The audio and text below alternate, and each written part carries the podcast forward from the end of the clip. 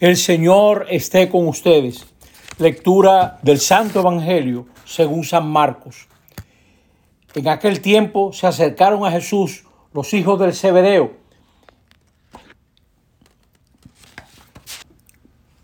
El Señor esté con ustedes. Lectura del Santo Evangelio según San Marcos. En aquel tiempo se acercaron a Jesús los hijos del Zebedeo, Santiago y Juan, y le dijeron, Maestro, Queremos que haga lo que te vamos a pedir. Les preguntó, ¿qué quieren que haga por ustedes? Contestaron, concédenos sentarnos en tu gloria, uno a tu derecha y otro a tu izquierda. Jesús replicó, no saben lo que piden, son capaces de beber el cáliz que yo he de beber o de bautizarles con el bautismo con que yo me voy a bautizar. Contestaron, lo somos. Jesús les dijo, el cáliz que yo voy a beber lo beberán y se bautizarán con el bautismo con que yo me voy a bautizar. Pero el sentarse a mi derecha o a mi izquierda no me toca a mí concederlo, está ya reservado. Los otros diez, al oír aquello, se indignaron contra Santiago y Juan. Jesús, reuniéndolos, les dijo, saben que los que son reconocidos como jefes de los pueblos los tiranizan y que los grandes los oprimen. Ustedes nada de eso. El que quiera ser grande, sea su servidor y el que quiera ser primero sea esclavo de todos, porque el Hijo del Hombre no ha venido para que le sirvan, sino para servir y dar su vida en rescate por todos. Palabra del Señor. Para entender bien este Evangelio del vigésimo nono domingo del tiempo ordinario, vamos a explicar la primera lectura de hoy, que es bien difícil. Las voy a ir explicando verso a verso. Dice Isaías 53, el Señor quiso triturarlo con el sufrimiento y entregar su vida como una expiación. Así lo expresa Isaías, porque en verdad el siervo fue triturado. El siervo puede representar el pueblo de Israel o puede también presentar, representar al Mesías, aquel que lleva a cabo lo que Dios quiere.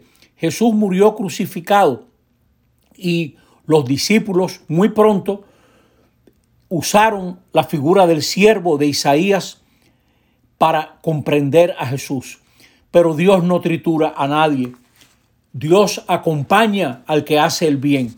De triturar nos encargamos nosotros. La vida, los poderosos, los poderes de la sociedad, los que abusan, los terribles, son los que trituran. Pero como Israel le atribuye a Dios todo lo que pasa, dice que Dios tritura. Lo que está queriendo decir, y lo entendemos nosotros, es que Dios contó con que su Mesías sería triturado. Dios expuso a su Hijo a la maldad humana.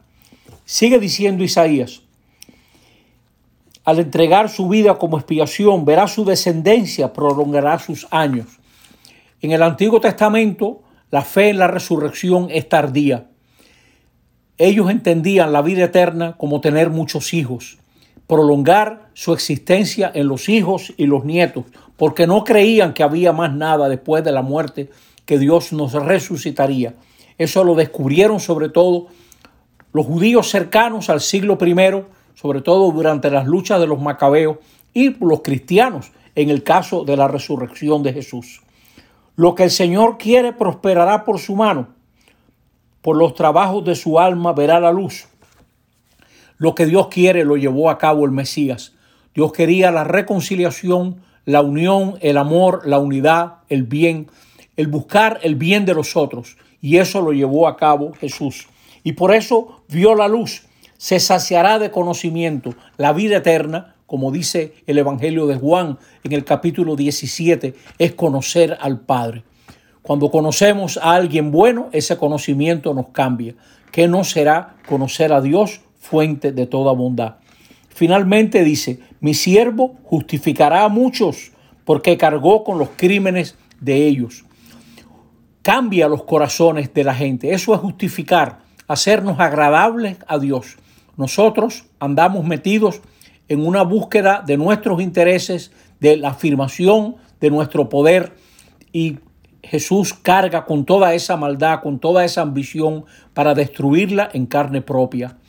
Fue abusado por la gente que tenía poder, pero él no abusó, no entró en esa dialéctica de la autoafirmación que siempre acaba excluyendo.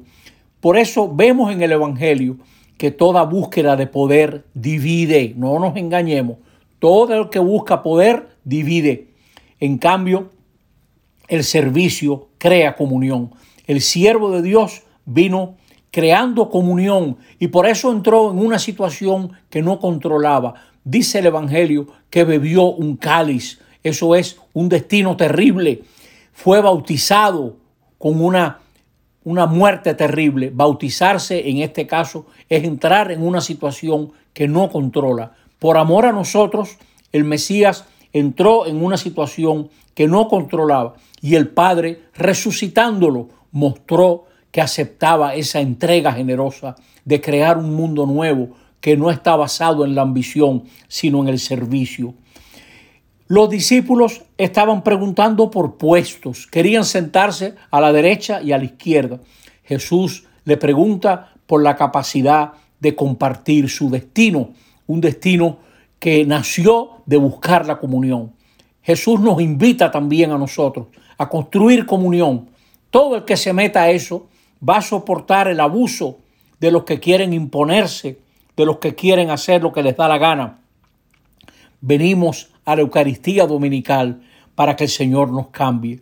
No venimos a cambiar a Dios, venimos a buscando que su generosidad nos cambie a nosotros. Y Él lo hace lanzándonos por caminos nuevos de responsabilidad, atrevidos, exigentes, generosos. Las mujeres y los hombres que hagan un país nuevo, una familia nueva, una sociedad nueva, será siempre gente generosa, dispuesta al atrevimiento de servir. Y por eso el Mesías tiene tanto que decirnos a nosotros, porque no vino a ser servido, sino a servir.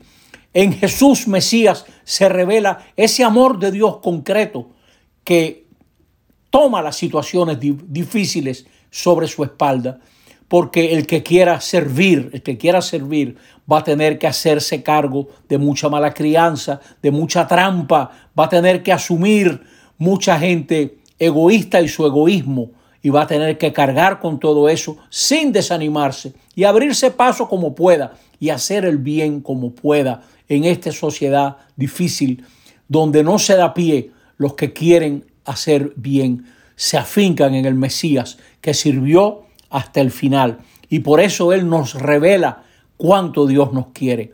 Que este Mesías nos ayude a vivir esto que Jesús propuso para nosotros también, ver la luz y llenarnos de conocimiento de Dios que nos ama más de lo que entendemos y por eso entregó a su Hijo por nuestra salvación. Así sea. Amén.